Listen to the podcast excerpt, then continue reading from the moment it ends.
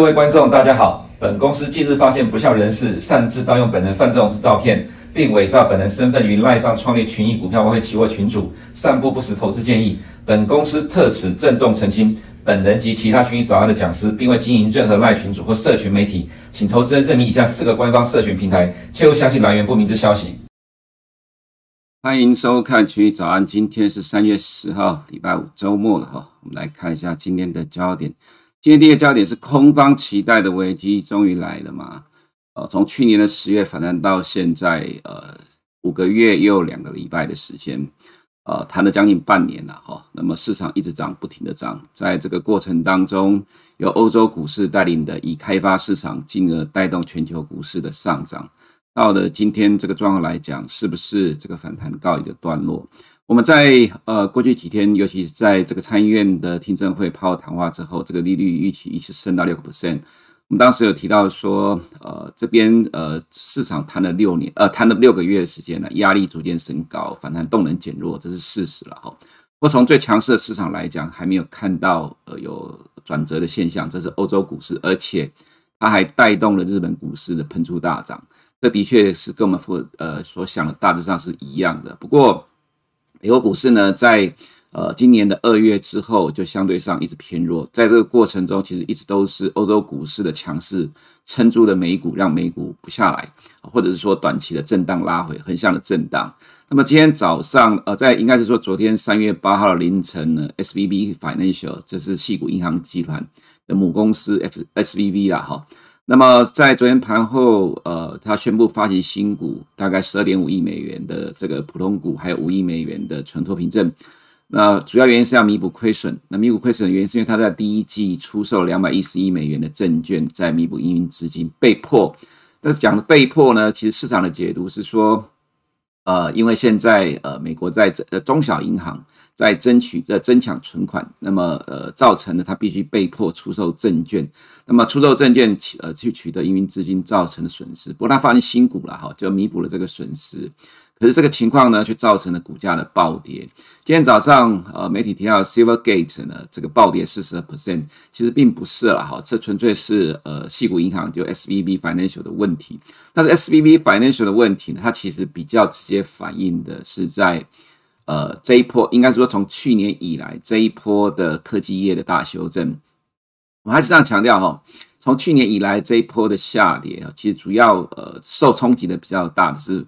非必需消费品行业。那么其实，在科技产业里面来看呢，哈，其实大部分都是非必需消费品。怎么说？其实我们在过去一年下跌常提到去解释这个问题，就像手机，手机虽然是你每天的生活必需品，可是。呃，如果在这种高通膨的阶段哈，当你手机没有到非必要换不可的时候呢，其实你会在这样的情况之下延后消费。所以，其实虽然说手机是现在每天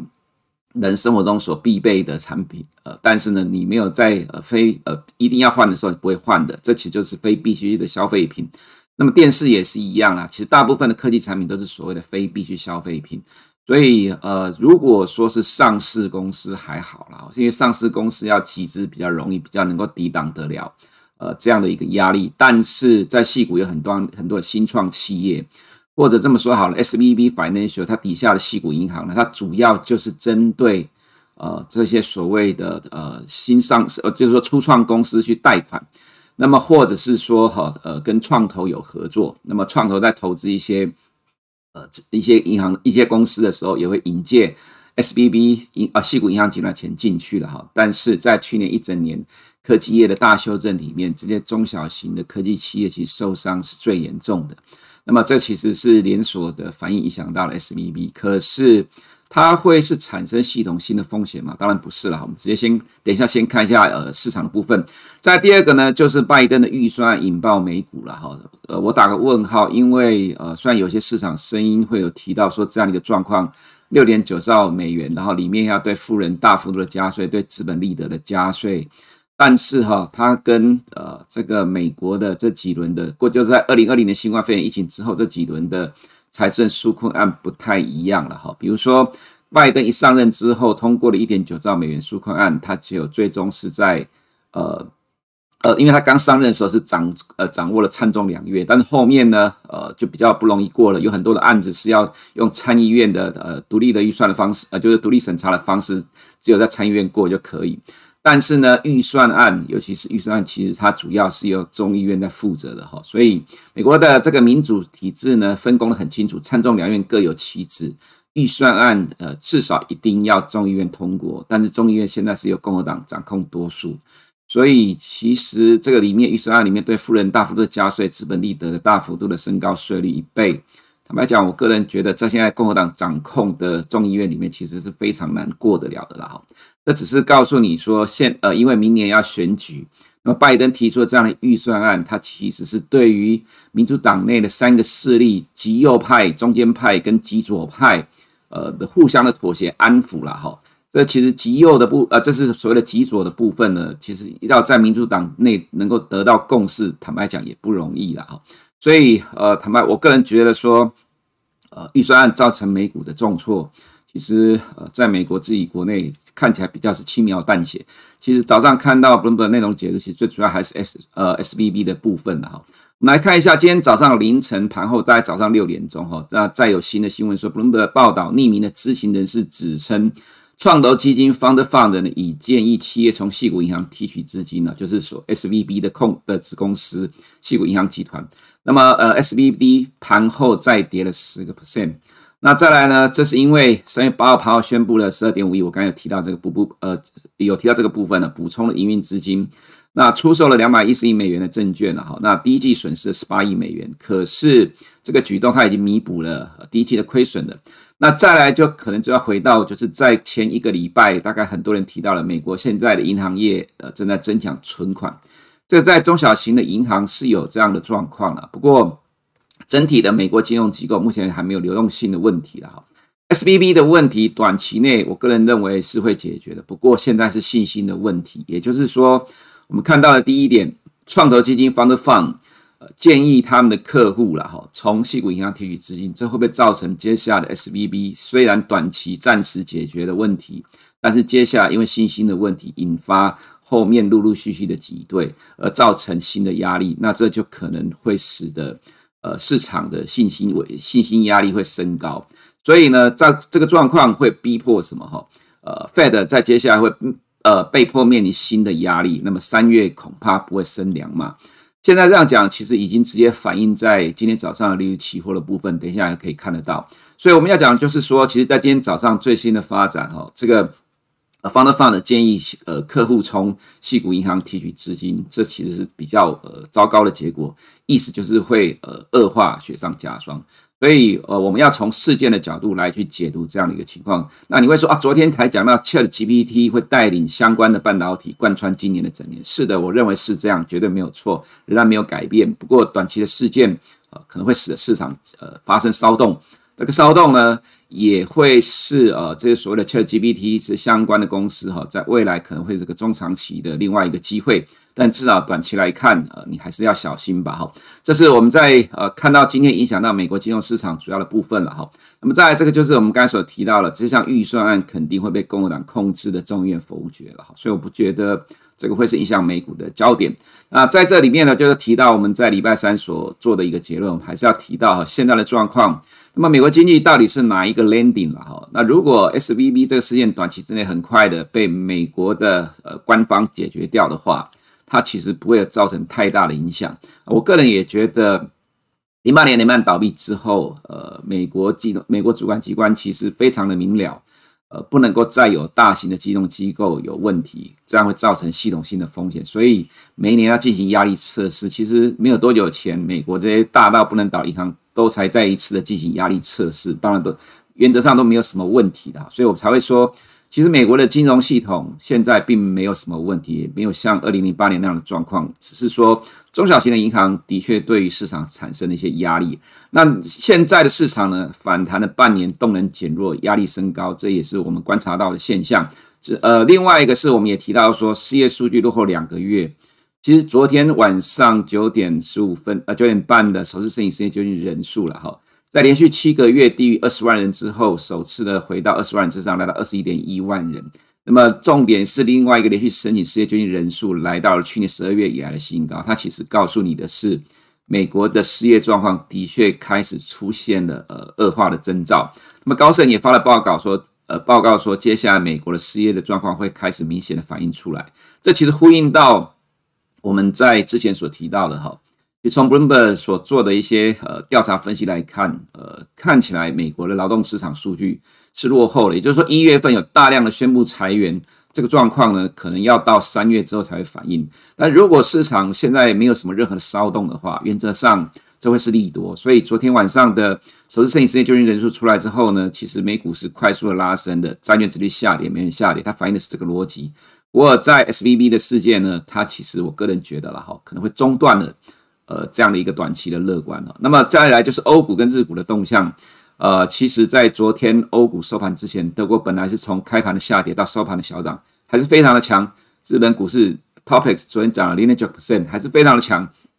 欧股的不断的上涨创新高，呃，涨了半年，带动了日本股市，但是美股带不动。那么今天这个状况，我个人觉得，因为呃，金融事件应该这么说啦，从景气的下呃景气呃低迷中呢。领先指标会有两个啦，一个是半导体产业，一个是金融业。那么半呃半导体产业其实是很强势，不过金融业呃在这一个呃这半个月里面呢哈呃慢慢的下来，所以你可能在这里要提高警觉，是指的说原本非常强势的欧股、日股到昨天都不受近期呃比较趋向呃区间盘整的美股的影响，自己走自己的。但是这个事件，我个人认为是非常大的可能是的，这一波强势的。欧股跟日股的呃上涨暂时告一个段落。我们来看一下 S B B 反内呃 Financial 的状况了哈，这我们刚才有提到了，这大概可以呼应呃这个前债券天王 Jeffrey gunla 常常讲的一句话，就是要一直升息到有坏事发生，呃这个市场的热络才会暂告一个段落。我们看一下 S B B 从今年的呃一月以来，它其实在这一波里面还反弹了五十三个 percent，反弹的。幅度比 J.P. Morgan、高盛这些都还要来得更大。我们要呈现出来这样意思，指的就是说，其实呃这样的一个情情况，应该大概就是在过去一周呃所发生的一个状况了哈。所以这会是一个比较呃短期突发的一个情况，因为它发行的新股时，市场开始担忧，它所比较引发的是信息面的问题。再就 Silvergate 呢，它其实是一路的下跌，在二零二一年之后，当然加密货币的事件在过去一整年，很多人都在担忧。那当然，我也面临到很多投资人在问这个问题，会不会对于金融市场产生很大的影响？其实我打趣的说，这是以呃美国人自己讲的啦哈，说加密货币曾经最高的整个市全球的呃总市值大概差不多三兆美元，那蒸发掉了大概剩下三十趴，会不会对于全球金融市场有什么影响？其实美国人的我听到一些美国人的讲法很有意思，说。其实不会有什么影响了，因为会玩加密货币的大部分都是涉世未深的年轻人，刚入社会的年轻人，在股市赚不到钱，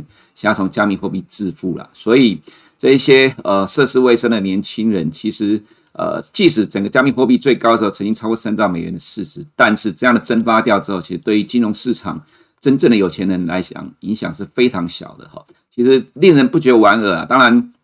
想一想，像我这个年纪的人，这也真的很少人在玩加密货币了哈。Silvergate 呢，其实在呃二零二一年一路下跌之后，其实至少到今年一月来也没有跟着市场在反应。意思指就是说，其实市场原本也就不会认为说加密货币这样的状况会去影响到呃美国整体的金融体系，因为他们的规模其实真的非常的小，所以我也不会把这个事件跟 SVB 拿来连在一起讲了哈。原则上，我个人认为 SVB 跟 Silvergate 还是两个不同的案件。那么现在这个状况比较是牵扯到美国的中小银行。呃，尤其是像 SVB，它又比较类似像创投的性质。那这是因为去年一整年，呃，美国的科技中小企业受到景气的冲击，呃，对它所产生的影响。那么来看一下标普银行股的 ETF 哦，这个是美包含了美国的地区性的银行的 ETF，大概有九十九档股票。所以呢，这个就比较能够反映呃美国的金融业的现况。其实同样的，呃，从去年的十二月到一月这一波。反弹的十六 percent 到近期开始，这应该比较是 SBB 呃相关带来的结果了哈，所以就产生了这样一个压力。那么今天重挫使得整个大型银行股都跌，JP Morgan 在近期股价还创了波段的新高，它是美国资产最大的银行。其实大型银行不太会有这样的问题，但今天也受到了心理上的拖累，所以跌了五点四一 percent。高盛因为银行比呃存款业务比重比较低，就银行业务低了哈，所以只有跌了二点零六 percent。但其他的美国银行或者是呃花旗还有 West Fargo 就受到连带的影响，所以我会讲说，其实这样的状况是信心面的问题。实质上来讲，影响其实还好，但是信心面的问题。这一波市场又反弹了半年，在全球金融市场，所以呃，我们建议投资人要稍微谨慎保守一下。那你会说啊，昨天还在呃看起来觉得没有悲观乐观的情况之下，到今天突然呃改变的状况，没有错，这就是我常常在说的，必须有经济数据跟经济事件的发生来去判断未来方向的改变。那么呃，S B B 这个事件，我个人觉得短期内足以改变市场信心。方向上呢会改变，但是因为信心呃影响比较大，所以会使得欧欧洲跟日本出现暂时的压力，这是我们的看法。在我们看到呃在昨天的盘中的确还是由 DAX 去拉抬的道琼，不过这今天的这个状况恐怕是去年十月以来欧股最后的一次帮忙撑住了美股了哈。我想这是我的解读，所以。呃，你可能要去留意我们所提到的部分这样的一个状况。这是昨天晚上所公布的数据，你可以看到连续申请失业救济人数来到去年的高点，首次的也是开始上来了。那么高盛出的看法，呃，我们个人觉得是了哈。从失业的角度来，失业率本来或者就业市场本来就是落后的，只是呢市场一直都把它当成是同时的指标，那实质上是落后的，所以才会产生这个结果。当然，如果没有 SBB 的这个事件，我个人觉得其实市场会用正面的角度来反应。不过，既然出现 SBB 的事件，那么就至少要等待它让市场反应完之后，我们再来找机会吧。好，这是美国 Challenger 宣布的裁员的数据，二月的年增率。成长呃四百一十个 percent，那这是人数的部分啊。其实是美国近期是开始增加大量的裁员，而实际生效大概会落后两个月时间。那么昨天晚上我们看到了十年公债殖率在这个首次申请失业救济人数出来之后就跌下来了。那这是在欧股收盘之后扩大了跌幅，所以就可以呃了解我们刚刚所陈述的内容哈。那如果照这个情况来讲，已经没有什么意外，十年公债殖利率很难再有上档的空间了，因为会再加上。我们这两天所提到的避险的需求，哦，所以殖利率的空间呃相对上是有限的。那么从债券角度来讲，它的空间往下也有限。那么央行的重点利率预期呢，今天跟昨天就差了一码。SVB 事件就使得升息预期降了一码。如果这个事件短期内不解决的话，呃，没有意外，它会使得升息预期会持续的降低。哦，所以我会说。我们短期之内就必须先等待这个事件平息吧。不过至少这个对于金融市场来讲，我个人觉得是好事啦。它也有可能会使得未来通膨预期降温。那么从 OIS 的角度来看，也的确看到跟昨天比较起来都有比较明显的下滑，虽然幅度没那么大，但是呃下滑是确定的哈。那你可以看到从 CME 的这个几率来讲，从昨天的八十 percent 以上，今天都降到了大概六十三个 percent。没有意外，未来几天可能还会持续的下滑。这个一个事件，它就会产生这样一个结果。至少在短期信息面的影响，会使得呃美股继续的回档，会有出现这样的一个情况了哈。那本周的数据还有今天晚上非农就业人口，原则上我个人认为大致上会符合市场预期。这个数据呢，我个人觉得对于市场来讲是比较正面的。但是因为碰到了 SVB 事件，即使正面，它可能也没有办法去呃。有能够去反映这样的情况，所以你只能等待短期金融事件暂时告一段落之后，如果美国就业状况趋缓，这有助于未来通膨预期的降低，自然会对股市再一次来呃引发正面的帮助。尤其是进入第二季之后，开始反映美国劳动市场降温，那么它可能就会出现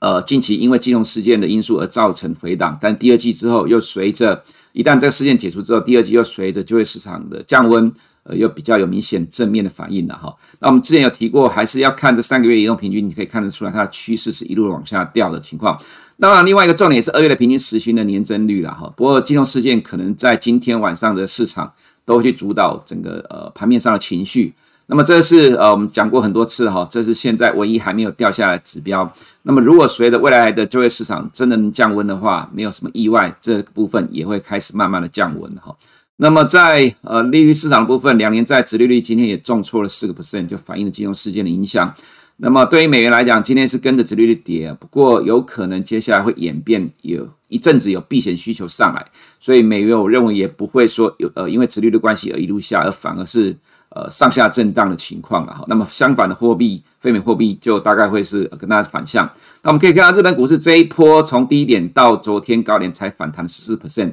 这其实也是被欧洲股市带动的哈。不过昨天晚上美股跌的时候，呃，日股的夜盘有跟着反应，这又跟过去一整个月不太一样了哈。所以我们也会提到说。短线上是的确该保守一下了哈。欧洲银行股的指数其实比美股强的非常的多，不过其实大家同样的情况，如果你要比较从去年九月以来的呃表现，你就可以看得到，去年九月底到呃今天早上为止的欧洲银行股涨了三十九个 percent，但是以美国的标普银行股指数来讲的话呢，呃这个是负三个 percent 多，因为这包含了地区性的银行，但是欧洲银行股指数几乎都是各个国家的大型指标银行。所以表现上当然不一样。如果你不要看这几个有呃，直接看呃美国的前五大银行组成的指数来讲的话，其实表现上虽然是落后欧洲银行股指数，但是幅度上呃方向上是一致的了哈。这是还是跟银行的大小差有有区别有关。那么再来看欧洲的 Sto 五十呢，原则上就是一直比美股的强。不过既然今天凌晨美股的下跌原因是担忧银行业出问题，那么欧股也会反应。那么银行业的担忧足以让谈谈了半年的市场短期之内该保守了哈。DAX 这一波反弹了三十二点四四个 percent，四零 percent 非常的强。那一样的看法，呃，CAC 这一波反弹了三十一点五个 percent。那么英国创新高之后开始震荡整理了。那么呃，美国的部分呢、啊，刚才前面讲了很多了哈，所以这边呃不再赘述，只是看一下。图的部分，这里再次强调，在昨天欧股、德国股市拉的时候，其实把美股是带起来的。这其实从去年第四季以来就一直是这样的情况。不过到了今天凌晨收盘之后，美股就一路下来了。我个人觉得，呃，这个状况可能已经暂告段落了哈。那么，所以你就要了解到，呃，这个对接下来就是美股自己的银行业事件的担心的压力了吧？那这就进入呃这边 S M P 五百也跌破两百天的均线，呃，就会开始形成比较实质的心里面的压力。但是呢，SaaS 呢，今天的跌幅还没有昨天的涨幅大，意思着就是我们昨天所提到的 ChatGPT 仍然是今年整年的主轴，但是你必须等待短期的呃市场整理之后再来找下一个机会。那么再来就是呃中国美中之间的问题还是很大。美国财政部昨天宣布，对于向伊朗提供零件生产无人机给俄罗斯的，还有给呃给俄罗斯的呃这个公司的制裁，这里面包括中国的五家公司，还有一个自然人。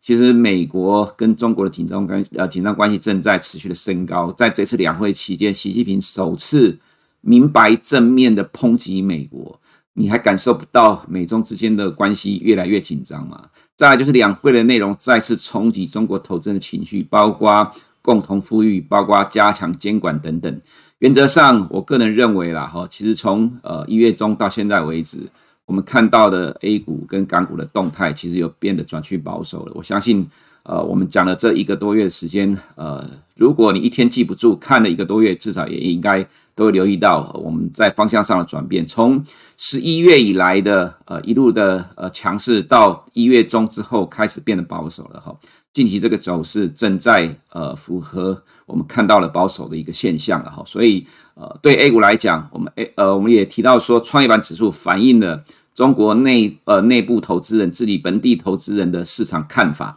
创业板指数这样的弱势呢，这个其实对于呃市场来讲，它会是一个很重要的参考指标。所以对 A 五十而言呢，原则上它未来也很难涨得动了哈。那么在台股的部分呢，昨天开会我才提到说，看昨天的盘，觉得看起来有些不对劲。不过从 K 线技术线上来讲，没有败相，只是说我个人觉得。从结构上来讲，的确是有点过热的。毕竟谈了四个月，追上了美股的弹幅哦。你刚刚可以看到，我比较了一下全球主要指数的幅度了。那么 DAX 呢，从低点到高点最高弹了三十三个 percent，CAC 弹了三十一个 percent。你看纳斯达一百的话，它弹了二十三个 percent，S&P 五百再弹了二十个 percent。那我们来看一下加权指数呢，从低点到高点弹了二十五个 percent，比 S M P 五百、比纳斯达一百幅度还要来得更大。OTC 呢，弹了三十四个 percent，还超过了 DAX。其实 OTC 很强，所以意思指的就是说，其实台股这一波虽然是从去年十一月才开始涨的，但是在幅度上它其实没有输美国，甚至比美国还要来得更大。这当然就是呃台湾特台湾的特色啦，哈。那但是我们也注意到一个状况，这是从加权指数的成分股哈里面，呃股价高于年线比例的这样的一个指数啊，现在是来到了七十三点五三，也就是说，加权指数这一千家公司呢，有百分之七十三的公司股价都在年线以上。那这个位置啊，现在大概是回到了二零二二年的起涨点之前了哈。意思指的就是说，现在在呃很多的股票一路的反弹过程当中，把落后的股票都拉上来了。那这其实状况代表就是说，其实现在的市场其实是有点过热。出现这种情况，当然不代表说它一定会马上的反转。但是呢，刚好在这个时间点出现了美国有事件了哈，那台股的反弹的幅度这么大，呃，坦白讲，我个人觉得其实投资人应该谨慎保守一点。当然，另外一个问题在台股就是说，OTC 市场的里面主要操控的力量，其实通常对国际市场的动态没有那么的敏感，所以你看到它一直到十一月才开始反弹，整整落后了国际市场一个月的时间，可是它用。短呃，比国际市场更短的时间超越了国际市场的涨幅。那么在短期之内哈，里面的力量哈不会那么快的意识到呃美国今天的市场的问题。所以我个人认为哈，在里面的力量一定会顽强的抵抗。不过如果呃这一波金融的事件引发的整理呢，时间稍微拖了久一点的话，在里面顽强抵抗的力量其实最终还是会投降。所以可能对于投资人来讲，我们在呃今天所看到的情况。我会建议，呃，我们在过去的这半年的时间了哈，当然我们有从对于美股是十一月十号的 CPI 公布之后开始认为说方向的转变，那也对于台股是认为方向的转变。那么在如果说从我们自己的时间来看，是从十一月到现在那四个月的时间，我个人觉得其实这个结果应该也是蛮高兴的啦。那么所以短线上，呃，看起来稍微保守一点，这也 OK。那所以投资人呃在乐观之余啦哈，经过了这个四个月的呃这样的一个赶上了全球金融市场潮流之后，那你也总要去了解金融市场的变动变化对市场的影响，再来找未来下一个机会。以上是我们今天群益早安内容，我们下周见。如果你不想错过最新市场动态，记得开启小铃铛并按下订阅。此外，我们在脸书、YouTube 以及 Podcast 都有丰富的影片内容，千万不要错过。每日全球财经事件深度解说，尽在群益与您分享。